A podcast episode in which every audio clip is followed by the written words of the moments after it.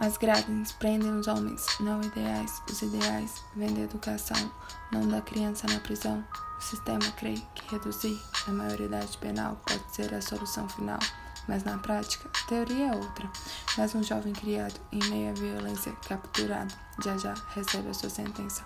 Trancafiado, sem esperança, impaciência, paciência, logo ele adquire experiência.